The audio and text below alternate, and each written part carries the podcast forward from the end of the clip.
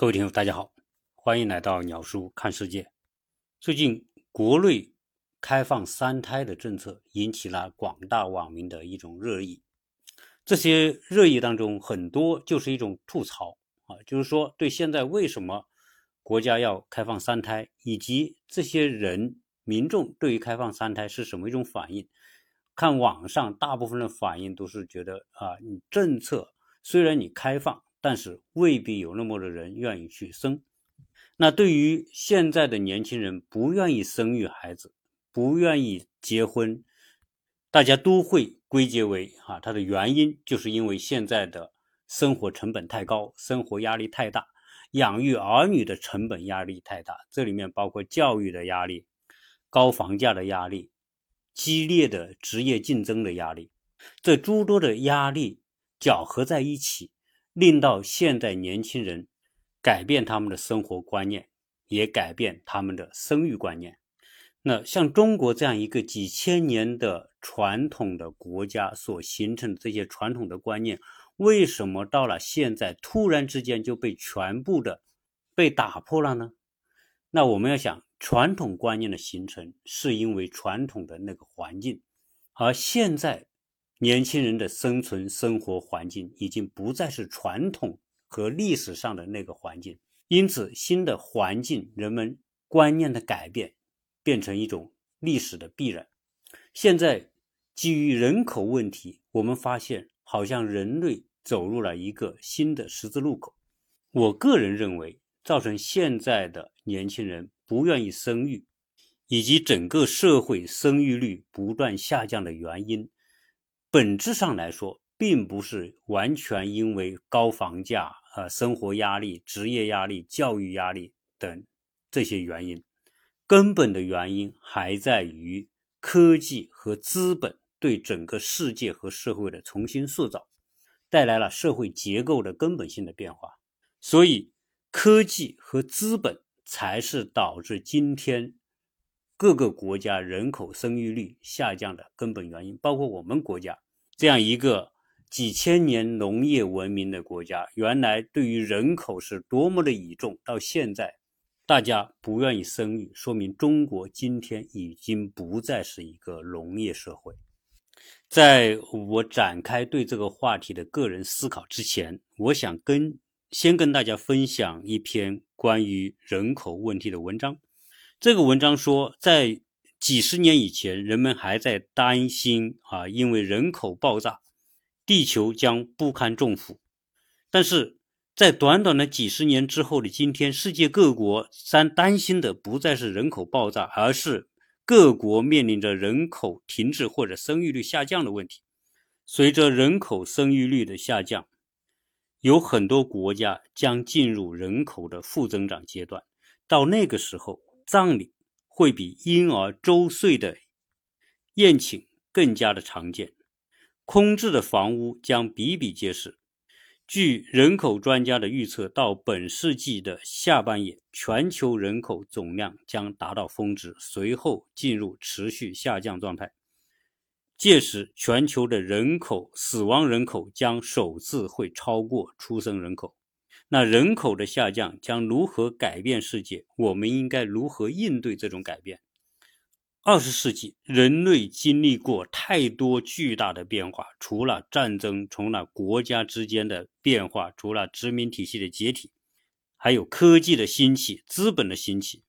带来了这个世界的巨大变化。同时，全球的人口从一九零零年的十六亿增加到二零零零年的六十亿。但是我们今天看到的情况是，人口的增长并没有保持那样一种快速的状态，在水许多的国家，特别是那些发达国家，人口开始出现了停滞甚至负增长。而今天保持人口正增长，而且增长比较多的，主要是在非洲地区，特别是撒哈拉沙漠以南的非洲地区。但是从世界范围来看，人口的出现率、出生率现在在呈下降的趋势。这主要是从每一位女性生育孩子的数量来衡量。如果女性的生育量降到了二点一以下，人口的总规模将开将会开始下降。地球的人数也会因此而减少。从目前的情况来看，很多国家的总生育率根本达不到每个妇女生育二点一的水平。美国和澳大利亚、加拿大的人口出生率一直徘徊在一点五到二之间，而像印度和墨西哥这样的人口大国，总生育率也开始下降到二点一以下了。你要从墨西哥和印度，你还看不到人口下降所带来的这种紧迫感。你要看看韩国，韩国是最典型的例子。在二零一九年，韩国的生育率开始降到了零点九二，也就是说，每个妇女一生当中只生零点九二个孩子，就是人均不到一个，是属于发达国家当中最低的。随着人口出生率下降，加上工业化的发展，很多韩国人开始从乡村移居到大城市，造成了今天韩国社会的两极分化。在首尔等大城市，人口增长给基础设施和住房带来了巨大的压力，但同时呢，在乡村和一些小城镇，学校和游乐场却杂草丛生。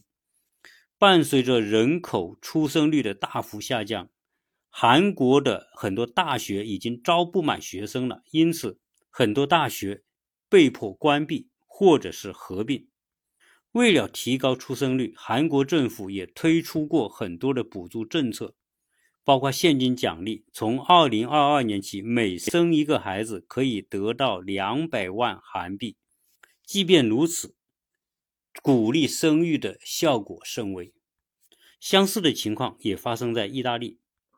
意大利有一些小城镇的幼儿园已经改成了养老院，甚至有些小镇医院的妇产科都给关闭了。在德国，由于人口的下降，很多房屋被闲置，因此政府就将这些房屋推为平地，改造成公园。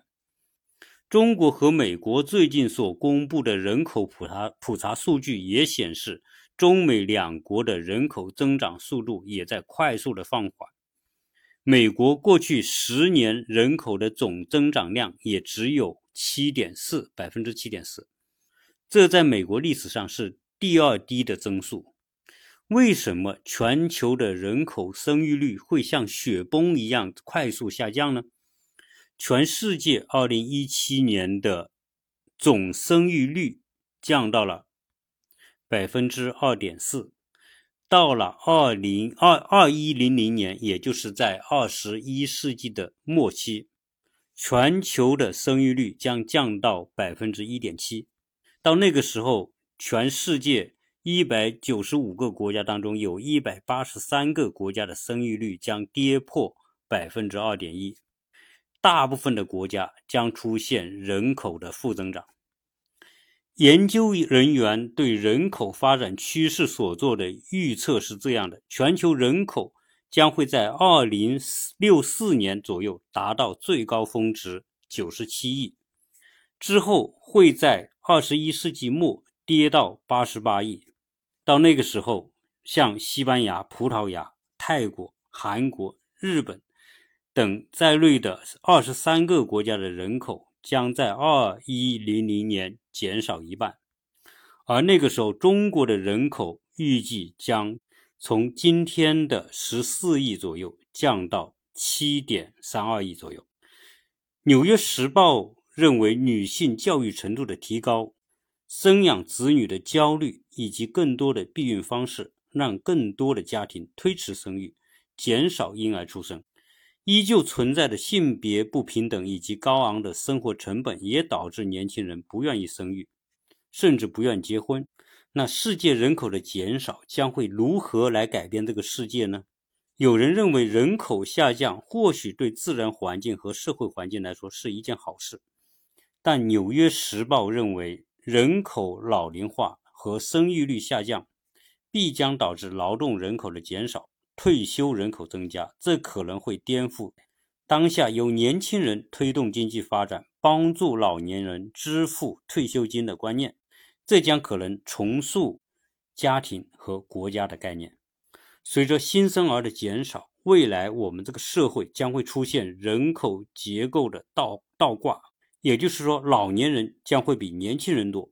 人类将进入一个大规模老龄化的时代。到那个时候，谁来交税？谁来为老人的健康保险买单？谁来照顾长者？人们的退休年龄将推到什么时候呢？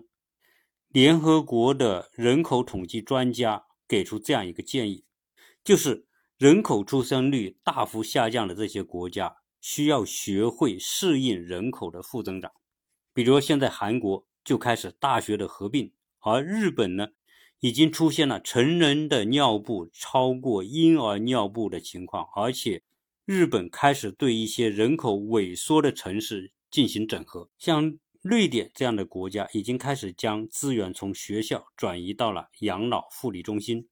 像美国和德国已经开始将退休年龄推迟到六十七岁，德国甚至可能推迟到六十九岁。像北欧和瑞典这样的富裕国家，为了鼓励生育，政府给予了各种各样非常大力度的奖励，包括长时间的产假、各种各样的家庭补贴。但是呢，到目前为止，这种鼓励的措施收效甚微。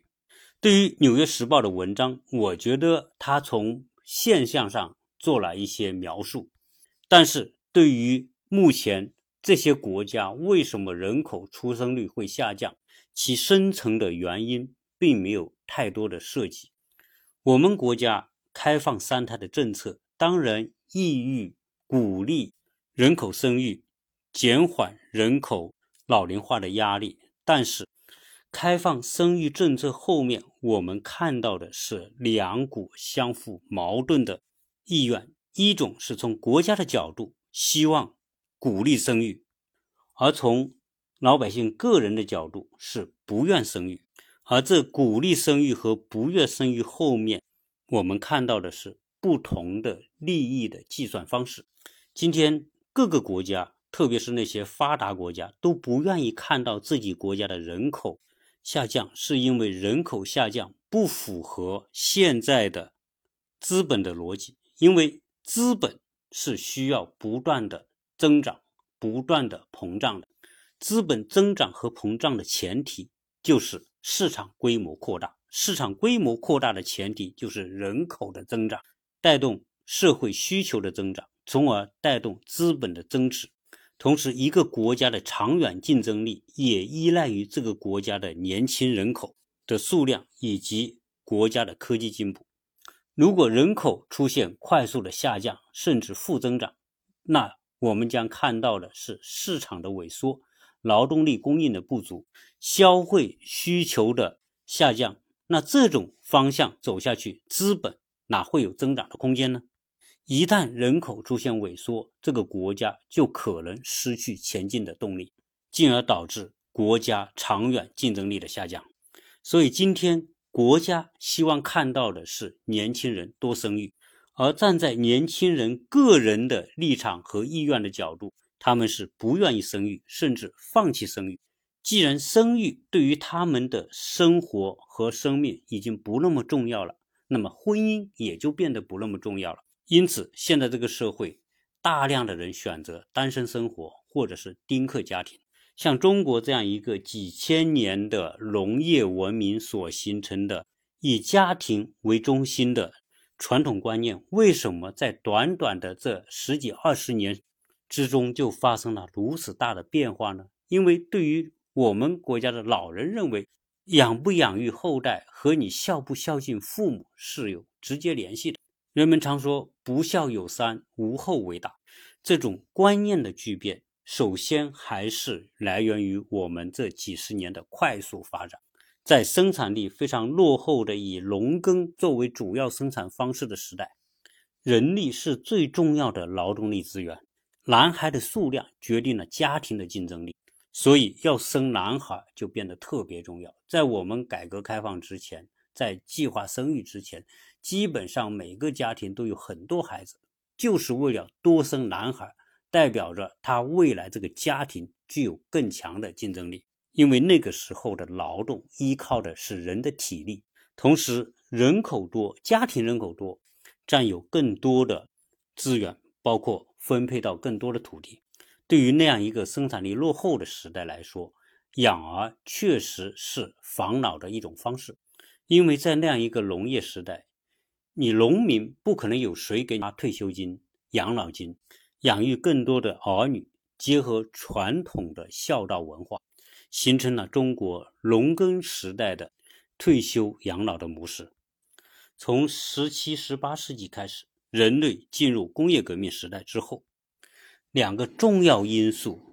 的孕育和出现，揭开了人类社会结构性改变的序幕。这两个重要因素就是科技和资本，加上原已存在的人力，这三种要素在人类后以后发展过程当中所起了不同的作用，最后导致了人类社会从过去人口快速增长。到后来人口出生率下降的这样一个转变，如果要用一个模型来描述这三者之间的作用演化的话，我们可以这样想：在我们人类的农业社会的早期，在工具不发达的时代，人类占到了生产力的绝大部分，资本和科技的因素极少极少。在进入工业革命之后。这种情况开始发生快速的变化，由于机器和技术的大量的发明和运用，全球贸易带来的市场的快速扩大，加上资本孵化作用的介入，人类的生产力快速的跃进，人类依靠体力劳动的作用快速的下降，传统的体力劳动力开始被科技设备。和资本的作用所取代，人作为劳动力的作用是持续呈现下降的趋势。那到今天，随着技术的快速发展，包括人工智能技术的普及和运用，人们担心对人的需求将持续下降，甚至人有可能被整个未来的社会所边缘化。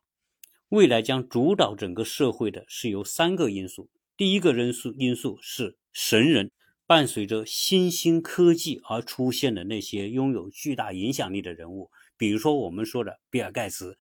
贝索斯、扎克伯格、埃隆·马斯克等等。其次就是科技本身成为一股力量，资本本身成为另一股力量。实际我们今天可以看到，在站在世界舞台中心的就是这些神人。科技巨头和资本巨头，随着早期的工商业文明的发展，以及工业革命之后，随着第二次、第三次、第四次工业革命的开展，要养育一个人的成本和在原始的农业时代，一个人出生下来、长大，他就能够劳动的那个时代，已经发生了翻天覆地的变化。现在要养育一个人。让他未来在社会上有能力、有竞争力，最少要投入十几二十年的时间和大量的养育成本。在落后的农耕时代，比如说我们在改革开放之前，我们都知道，农村很多人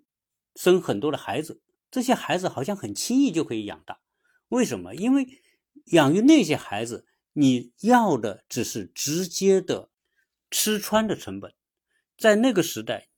吃穿成本之外的附加成本，比如说教育成本，几乎可以忽略不计。所以，一个家庭养育七八个孩子也变得很轻松自如。但是在今天这个时代，你养育一个人出来，他最多是个半成品，甚至只能说是四分之一的成品。你要将现在的一个孩子变成未来的一个人才成品，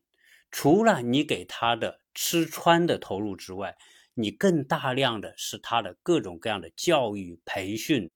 社交、旅游。所以今天养育一个儿女的成本，是过去养育一个子女成本的十倍甚至几十倍。那现在的极高的房价也被认为是妨碍现代人生育观念的一个很重要的原因，因为我们的父母担心儿女未来出去工作之后。没有能力买房，而要将这种儿女未来买房的压力扛在自己的身上。随着中国经济的快速发展，中国的快速的城市化，绝大部分年轻人的出路是要进入职场，在职场的竞争靠的是个人能力，不管是男的还是女的，都可以依靠个人的能力在职场上站稳脚跟。这种基于个人能力的职业化，使得现在的年轻人不需要组建家庭，也可以靠自己生活，甚至生活的很好、很自在。这使得现在的小家庭，已经很小的家庭，三口之家、四口之家，进一步被打碎，使得很多年轻人就选择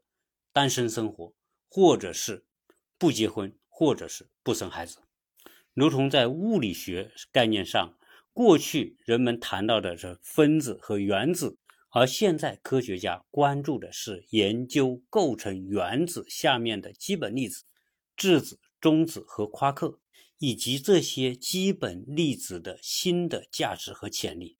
这种个人职业趋势对传统的婚姻和家庭概念存在的意义提出了挑战。因为过去认为婚姻是每个人必须经历的阶段，而到了今天，很多人提出质疑。他认为我不构成家庭，我不组建婚姻，我也可以过得很好。那？另外一个影响到人口生育下降的是信息时代的人文的觉醒，也可以说是新的人文主义。这个新的人文主义可以对标当初在十五世纪欧洲意大利所出现的文艺复兴。文艺复兴的一个重要的标志就是人们个人意识的觉醒，从当初以神为中心向以人为中心转变。而我说的信息时代的人文主义，就是以家庭为中心向个人为中心的人文主义的转变。信息时代的人文主义是基于一种计算方式的变化，人们会计算养育一个儿女所付出的时间、精力、生命的代价，到底值还是不值？在农业时代，传宗接代是人的重要的使命。现在的年轻人对于传宗接代使命提出了质疑，他们要质疑的是：为什么我的生命要将最精华的那个从二十多岁到四五十岁这个阶段，要把它奉献给养育儿女，而不是自己来享用这最美好的时光？这中间两个核心的差别，一个是为自己，另外一个是为儿女。现在的年轻人毫不犹豫地选择。为自己，而不是为儿女。他们将个人意愿的满足、个人生活方式的实现，变成他们生命的中心，而不再是我们这一代人或者我们父母之前的那些人，是以养育儿女作为人生的重要内容，同时把儿女的出席程度来作为决定自己成功的一个尺度或者标杆。所以，新生代的年轻人。以个人取代家庭作为他们考虑问题的出发点，同时，现在这个时代，养儿防老已经不再是一个合乎逻辑的一个思维方式。现在可以说，养儿也未必可以防老，因为到了他们那个年代，当他们老了之后，有子女和没有子女，他们的养老方式没有本质的区别，因为他们将进入科技养老的时代。我们可以设想一下。我们养育儿女，无非是希望自己老了的时候，当自己出现各种身体不适的时候，需要有人照顾的时候，会有自己的儿女在自己的身边。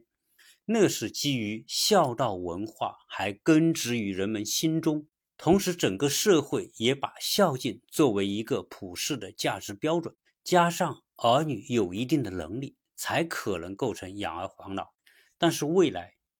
只要你有一定的个人储蓄，或者你有足够的养老保险，你只要购买一个 AI 人工智能的养老保姆，就可以解决你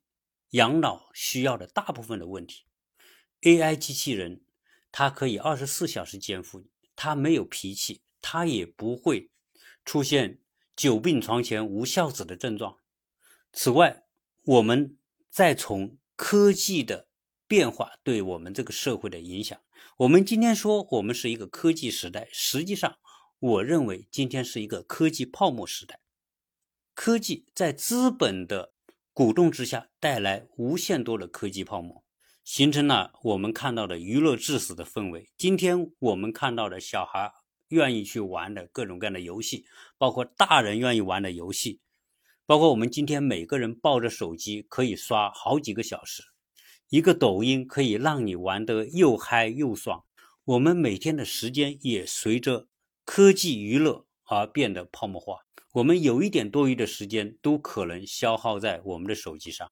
手机已经成为我们这个时代男女老幼都逃脱不了的信息毒品。今天我们可以做个实验：我们任何一个人，你不用手机一天，你是什么样的感受？别说一天，一刻手里抓不到这个手机，都会心里觉得失去了很多，会变得六神无主。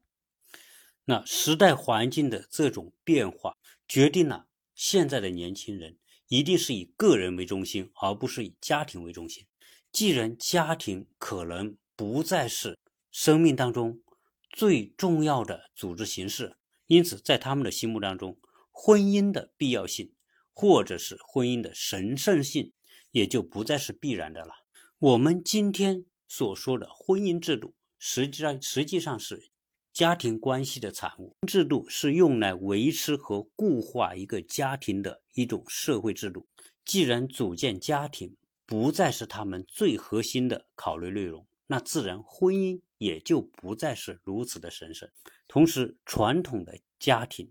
是实际上它的最重要的使命，并不是因为爱情的存在，而是因为养育儿女的必要。只有父母合作，才能最好的。养育他们的儿女，让儿女在一个稳定的家庭关系当中成长长大，有利于他们的身心健康。所以，婚姻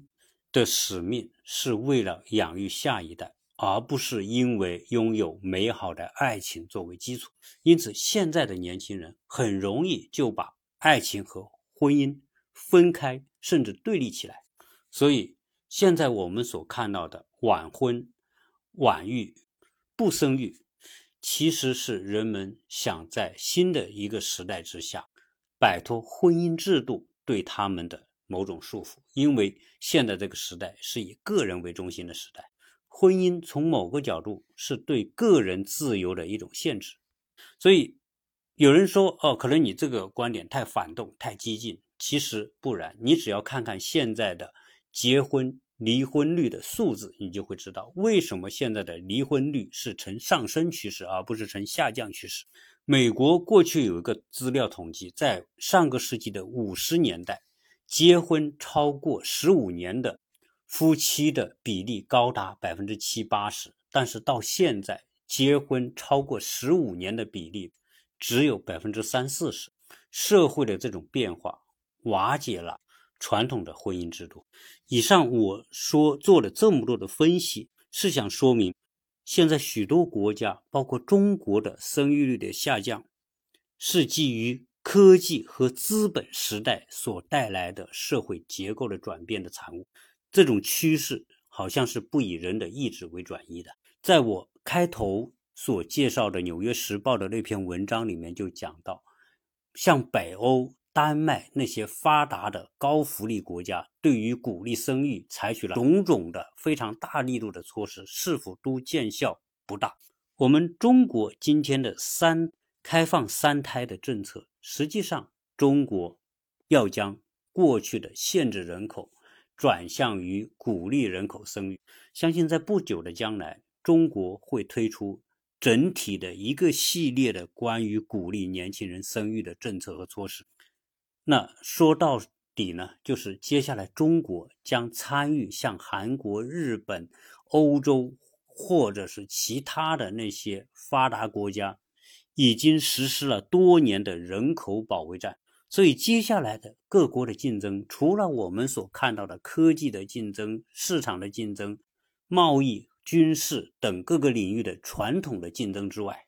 各国将参与到一场新的。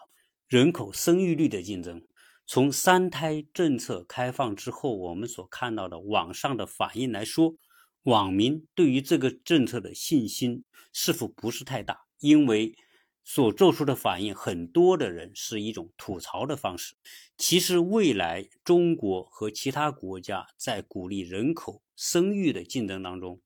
我觉得中国会比那些西方国家可能会有更多的手段和更有效的激励政策。因为现在网民吐槽最多的就是房价太贵、教育太贵、医疗太贵、退休退休保障的担忧。等等，政府对于年轻人鼓励生育措施力度取决于他们手中所掌握的资源。从这个角度来说，中国作为一个强势的政府所掌握的社会资源，会比西方那些国家的政府资源要更加的多，而且更加集中，以及它出台的政策的效力可能也会更强。大家说高房价是阻碍生育，实际上我。真不认为高房价是阻碍下一代生育的一个关键的因素。当初中国为了控制人口出生所采取的计划生育的政策能够有效，那么未来中国在鼓励生育的措施，它的力度也一定会够大。如果它不够大，它就达不到鼓励生育的目的。对于未来多生育儿女的夫妻，在他们购房。教育资源的倾斜、医疗保障制度的倾斜，包括政府所掌握的公共资源，包括高铁、航空、旅游、退休保障等等各个方面，只要政府拿出足够力度的措施，我相信是可以改变一部分年轻人的立场和想法的。实际上，年轻人决定生孩子不生孩子，它底层是由一个计算来决定的，也就是说，我生孩子。所付出的时间、精力、资金的投入成本，和政府给予的鼓励生育的种种的措施，包括住房、教育、医疗、退休这些措施的筹码，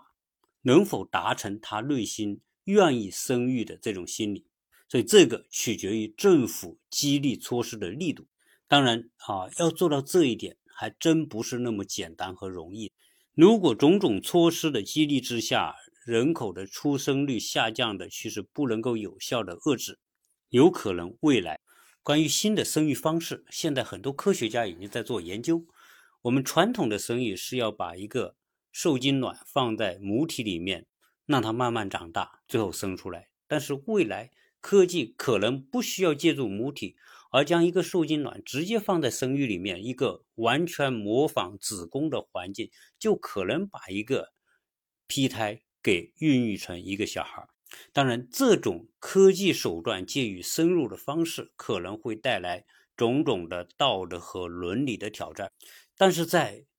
这些国家人口出生持续下降的这样一种严峻的形势之下，科技的介入。将变得顺理成章。其实，呃，从各种统计资料来看，